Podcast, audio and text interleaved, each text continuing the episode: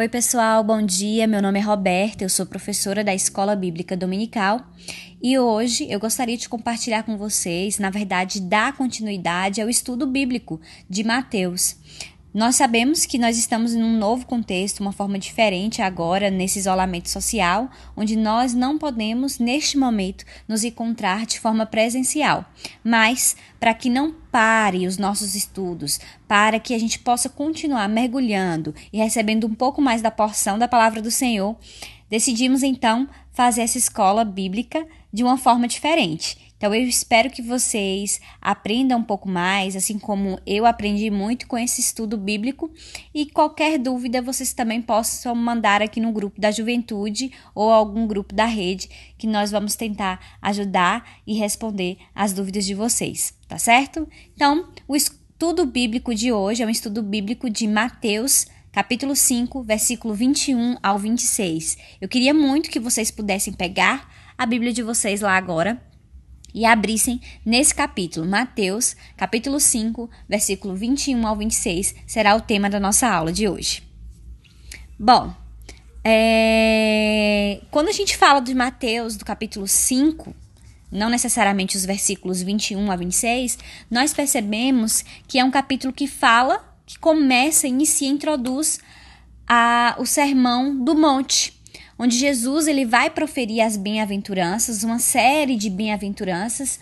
Esse sermão do monte, ele é muito estudado, a gente encontra em a gente encontra na, na internet livros, nós encontramos é, várias pregações, estudos também sobre o Sermão do Monte. O sermão ele é bem grande, ele começa aí no capítulo 5 e podemos dizer que ele se estende sobre o capítulo 6 e o capítulo 7, tá? Então, nesse momento, Jesus, ele fala um dos seus maiores ensinamentos, que é o Sermão do Monte, ou Sermão da Montanha em algumas Bíblias. E lá, nesse Sermão da Montanha, Deus, através de Jesus Cristo, passa, ensina o que ele realmente deseja dos seus filhos e o que são de fato as bem-aventuranças certo? Seguindo um pouco a, o capítulo 5, a partir do primeiro versículo, nós percebemos que Jesus ele fala para os seus discípulos que eles são o sal da terra e a luz do mundo. E ele explica o que é isso, para que a gente possa resplandecer a nossa luz sobre a, sobre os, os homens para que eles possam ver as nossas obras e glorifiquem ao nosso Pai. E isso é incrível. Depois disso, para introduzir o nosso tema de hoje, o tema da nossa aula, nós percebemos que Jesus ele fala sobre a lei. Então, nós eu, como professora da Escola Bíblica Dominical, gostaria que vocês começassem a refletir um pouco mais sobre o que nós vamos falar hoje a partir dos versículos 17, 18, 19 e 20. Então, esses versículos eles são muito importantes. Na verdade, trata-se de uma fala essencial para compreender o que Jesus diz no, restante de sua fala, para é, observarmos e compreender o que ele fala a partir do, do versículo 21 até o 26, mas, mas né, também a partir do versículo 27 até o 30 e por aí vai até terminar o sermão, o sermão do monte.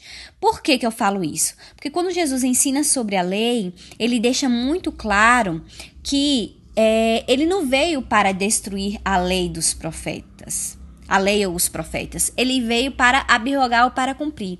Quando Jesus ele inicia no versículo 20, 17 falando isso, ele mostra que a lei que foi estabelecida muito anteriormente por Moisés, ela não é para ser esquecida ou desvalorizada, mas que ele, Jesus Cristo, ele tem o potencial de trazer um ressignificado para essa lei.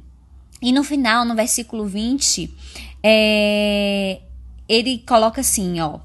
Vou ler para vocês. Porque vos digo que, se a vossa justiça não exceder a dos escribas e dos fariseus, de modo nenhum entrarei no reino dos céus. Então, nesse versículo 20, no qual ele diz sobre justiça, que é o meio de aceitação de Deus em relação ao homem. E ele fala algo interessante que ele diz: se a nossa justiça não exceder a dos escribas e dos fariseus.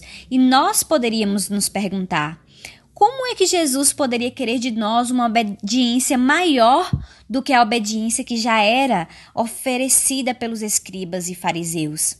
Na verdade, a obediência dos escribas e do, dos fariseus era algo que de fato eles existia e que eles de fato buscavam cumprir a lei na sua forma mais bruta do que significava aquilo que Jesus estava querendo dizer.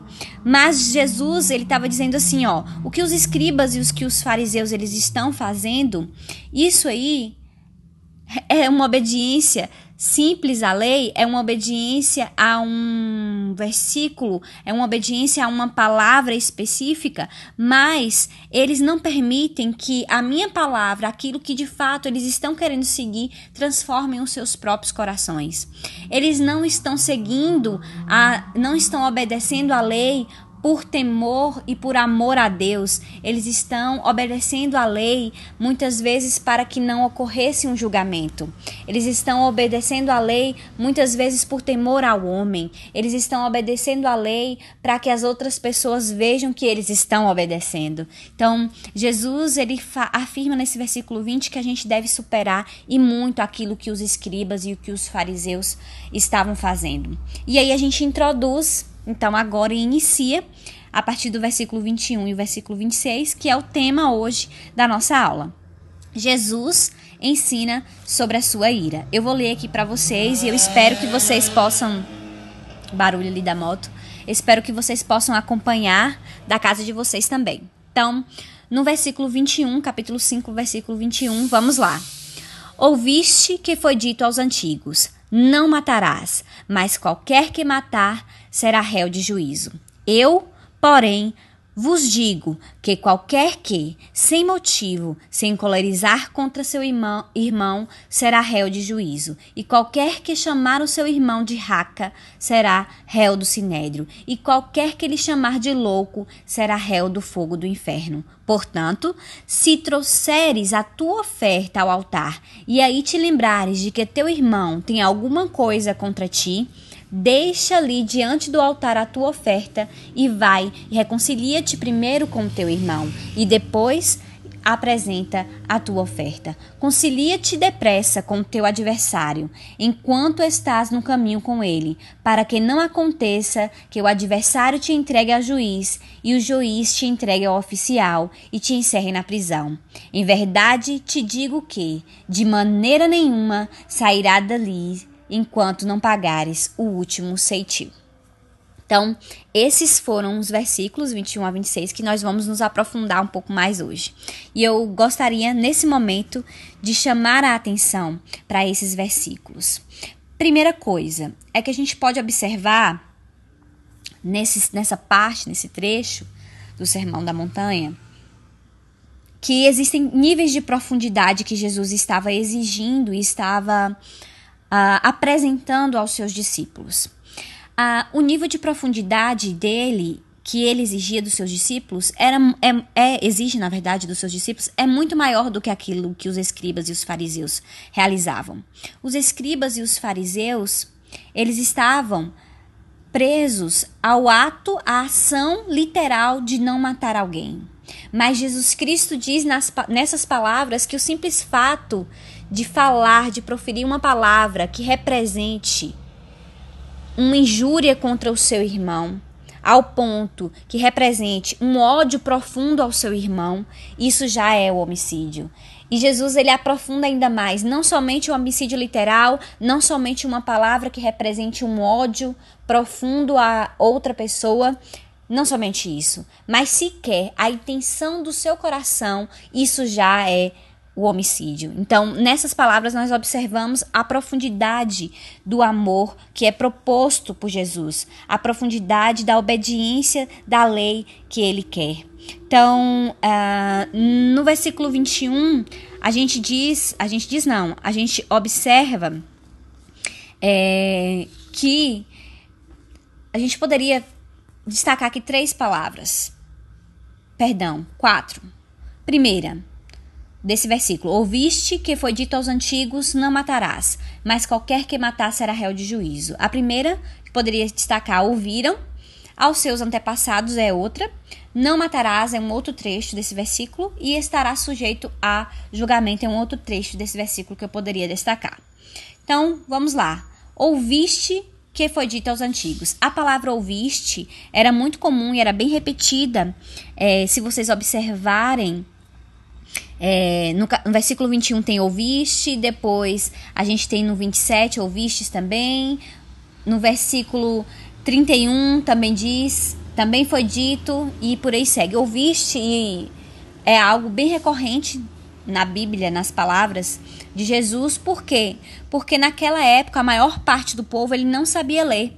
E mesmo que soubessem ler, não adiantaria muita coisa, porque não tinham muitas escrituras, não eram muito numerosas. Então a palavra de Deus ela era transmiti transmitida é, de forma oral. E por isso começa exatamente com esse termo, ouviste, que foi dito aos antigos. É um outro trecho que eu destaco. Uh, o termo aos antigos ele pode se referir a Moisés, e esse termo aos antigos ele pode se referir também aos mestres, escribas, rabinos dos tempos antigos que passaram, que disseram como deveria ser a obediência à lei de Moisés, tá? Um outro termo que eu coloco destaque aqui nesse versículo é não matarás. Então, não matarás é o sexto mandamento. Quando a gente retorna para o Antigo Testamento, nós observamos que não matarás é o sexto mandamento. E se segue aí, ó, quando a gente lê aqui, ó, ouviste que foi dito aos antigos, não matarás, e segue assim, mas qualquer que matar será réu de juízo. Então, essa parte é uma parte bem interessante, porque essas palavras, elas, elas, na verdade, elas não se encontram no Velho Testamento. Elas foram acrescentadas pelas autoridades judaicas, que reduziu o termo matar simplesmente ao ato de assassinato com uma responsabilidade civil, que é qual a responsabilidade civil? A responsabilidade civil seria ser sujeito a um réu de juízo. Então, quando a gente observa o sexto mandamento, o sexto mandamento diz apenas: não matarás. Mas para que talvez as pessoas compreendessem o que significasse isso, ou para que as pessoas obedecessem plenamente essa lei, segundo a, a interpretação desses mestres, eles acrescentaram. Vocês ouviram, Jesus está dizendo, vocês ouviram isso. Não matarás, e qualquer que matar será réu de juízo.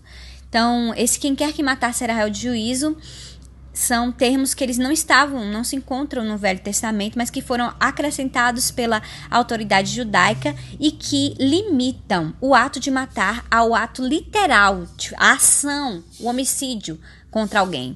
E aí Jesus, ele traz um ressignificado sobre isso. E esse ressignificado eu gostaria que vocês observassem aí no versículo seguinte, no versículo 22. E esse versículo ele já começa de uma maneira muito interessante. Esse versículo ele começa assim: Eu, porém, vos digo. Que, o que quer dizer isso? Isso mostra é, que Jesus ele faz uma ele contrapõe o que foi colocado, ele acrescenta, na verdade, o que foi colocado. Ele diz assim: olha, ok, não se deve matar, nós não devemos cometer o um homicídio, mas eu, porém, vos digo que existem outras coisas que representam o homicídio para mim. E aí Jesus ele traz o sentido real, ele ressignifica o sexto mandamento, que é não matarás. E esse termo, eu, porém, vos digo, mostra, é, introduz esse versículo onde Jesus não somente os discípulos de Jesus não somente não devem praticar o ato do, do, homicídio, como eles também não devem dar lugar a sentimentos como cólera ou ira para o seu irmão, contra o seu irmão. Jesus coloca aqui no mesmo peso o homicídio, ele coloca no mesmo peso a ira. Por que, que ele faz isso? Porque a ira ela precede o homicídio. A ira talvez seja considerada a mais destruidora, o mais destruidor sentimento das relações entre pessoas. Então, quando Jesus ele coloca esses versículos do 21 ao 26, ele coloca é, versículos que trazem as condições de um relacionamento equilibrado entre as pessoas, onde sentimentos como ira, sentimentos como ódio, eles não devem estar presentes, tá? Então, outro, talvez outra outra interpretação que a gente poderia tirar desse eu, porém, que começa aqui o versículo 22, eu, porém, vos digo, é que Jesus ele assume a posição de outro Moisés, onde ele ressignifica, como eu disse anteriormente, as leis. Agora ele traz um novo uma nova interpretação dessas leis. Ele traz um conteúdo espiritual em lugar substituindo o sentido superficial, o, o, sentido legalista que era colocado pelos escribas e pelos fariseus. Certo? Então, vamos seguir um pouco mais aí adiante. Ele segue, eu porém vos digo que qualquer que sem motivo se encolerizar contra o seu irmão será réu de juízo, e qualquer que chamar seu irmão de raca será réu do sinédrio e qualquer que chamar de louco será réu do fogo do inferno. Então, sem motivo é uma das primeiras palavras que nós encontramos aí no versículo 22. Então, eu, porém, vos digo que qualquer que sem motivo se encolarizar. Essa palavra sem motivo, ela. Uh, os, os escritos gregos, eles omitem essa frase. Essa frase ela não aparece nos escritos gregos. Então, essa variante, alguns é, autores que interpretam a Bíblia, eles trazem que essa variante ela foi adicionada, provavelmente por algum escriba, a fim de evitar a aparente dureza das palavras de Jesus. Porque quando ele coloca que qualquer que irá contra o seu irmão também comete é, um homicídio, está no mesmo peso, está no mesmo sentido de cometer um homicídio, isso é muito, muito pesado, tá? Então, a ira é um sentimento é, que leva as pessoas ao, ao assassinato, ao homicídio, e Jesus coloca ela com esse mesmo peso. A ira, ela representa a falta de amor. E a gente tem que observar, quando a gente olha lá para o Antigo Testamento, que o amor ao próximo ele foi classificado como o segundo mandamento em ordem de importância. Então, ao observar os dez mandamentos como as dez leis, né, como Moisés havia colocado, o amor ao próximo ele aparece como um segundo mandamento. Então, ele tem uma ordem de importância muito grande. E quando nós observamos isso, a ira como um sentimento de oposição ao amor, certo? E aí isso traz a ira como um papel aí que, de importância em relação a quê? Que ela deve ser combatida. Combatida. Portanto, dentro do espírito da lei, aquele que se ira contra qualquer pessoa, ele quebra o espírito de um dos mais importantes mandamentos, que é o, o segundo mandamento, que é amar ao próximo como a, a si mesmo. E aí vocês poderiam se perguntar, então, tem como irar e não. Tem como não irar, né? Tem como irar e não pecar? Bom, esse é, é, são perguntas que são constantemente feitas e eu gostaria de dizer para vocês que a ira ela deve ser, a nossa ira, ela deve ser voltada contra o pecado e não contra o pecador. Porque Jesus ele tem esse mandamento, ele nos dá esse mandamento de amar ao próximo como a nós mesmos. E a ira em contraposição ao amor, então, se Jesus manda amar ao próximo, nós temos que nos irar contra o pecado. O foco da nossa ira, da nossa indignação, do nosso verdadeiro inimigo, da nossa verdadeira inimizade é contra o pecado e não contra o pecador. Então, uh, isso deve ser levado é, em, em levado em consideração quando a gente observa essas palavras, tá? Então, aqui aparecem também nesse versículo termos como tolo, raca, né? Que significa uh, imbecil, louco, insensato. E algumas pessoas falam, não entendo, então se eu chamei meu irmão de louco, ah, eu falei que aquele cara é louco. Pronto, já estou pecando. Já estou cometendo homicídio. Na verdade, é, quando você diz essas palavras, quando essas palavras representam o seu ódio, representam a sua ira. Porque quando essas palavras elas são ditas representando o ódio e a ira, elas estão associadas sim ao homicídio. ok? Então, seguindo um pouco mais adiante, nós podemos observar no capítulo 5, ainda versículo 23 e 24, que trazem pontos importantes. Portanto, se trouxeres a tua oferta ao altar, e aí te lembrares de que seu irmão tem alguma coisa contra ti, deixa-lhe diante do altar a tua oferta e vai reconciliar-te primeiro com teu irmão, e depois vem e apresenta a sua oferta. Então, o que, que a gente pode observar de cara aí? É que tão logo você perceber a sua ofensa ou se dar conta de uma ofensa, você deve esclarecer essa ofensa. Você não deve deixar isso para depois. Então, percebeu imediatamente, percebeu que você ofendeu alguém, você deve ir tentar se reconciliar com é, essa pessoa. Então, o que, que a gente observa nesses dois versículos? A gente pode extrair como ensinamento de Jesus para as nossas vidas, para os nossos corações. É que a reconciliação, gente, ela deve preceder a adoração. Então, antes da gente pensar em ir lá adorar ao Senhor ou, ou é, expressar uma oferta de amor ao Senhor, não tem como a gente dizer que ama a Deus e odiar ao nosso irmão. Então, a restauração é, ela é importante porque a restauração ela vem como a resposta em oposição à ira. Então, o oposto da ira e do homicídio, em termos de ação, é a reconciliação. Toda vez que você se reconcilia com o seu irmão, você anula aquele sentimento de ira, aquele sentimento de homicídio que está sendo gerado em seus corações. Então, a restauração das relações sadias na família de Deus, ela deve ser buscada a todo momento. Prestar um verdadeiro culto a Deus é uma tarefa de alguém que entendeu que é reconciliado. Por isso que Jesus nesses versículos ele coloca e aponta dessa maneira. Então Jesus ele ensina nesses versículos que o culto religioso, ele perde o valor se os nossos sentimentos, se as nossas atitudes, elas estão erradas em relação aos nossos semelhantes. Então, a base de toda a ideia a gente encontra em 1 João 4:20. Talvez 1 João 4:20 resume aí esses dois versículos, o 23 e o 24, que quer dizer assim: se alguém disser que ama a Deus e odiar ao seu irmão, é mentiroso, pois aquele que não ama seu irmão a quem vê, não pode amar a Deus a quem não vê. Resumidamente, seria isso. Todo aquele que odia, que odeia, perdão, gente, que odeia o seu irmão, ele é assassino. Então, todo aquele que odeia o seu irmão é assassino.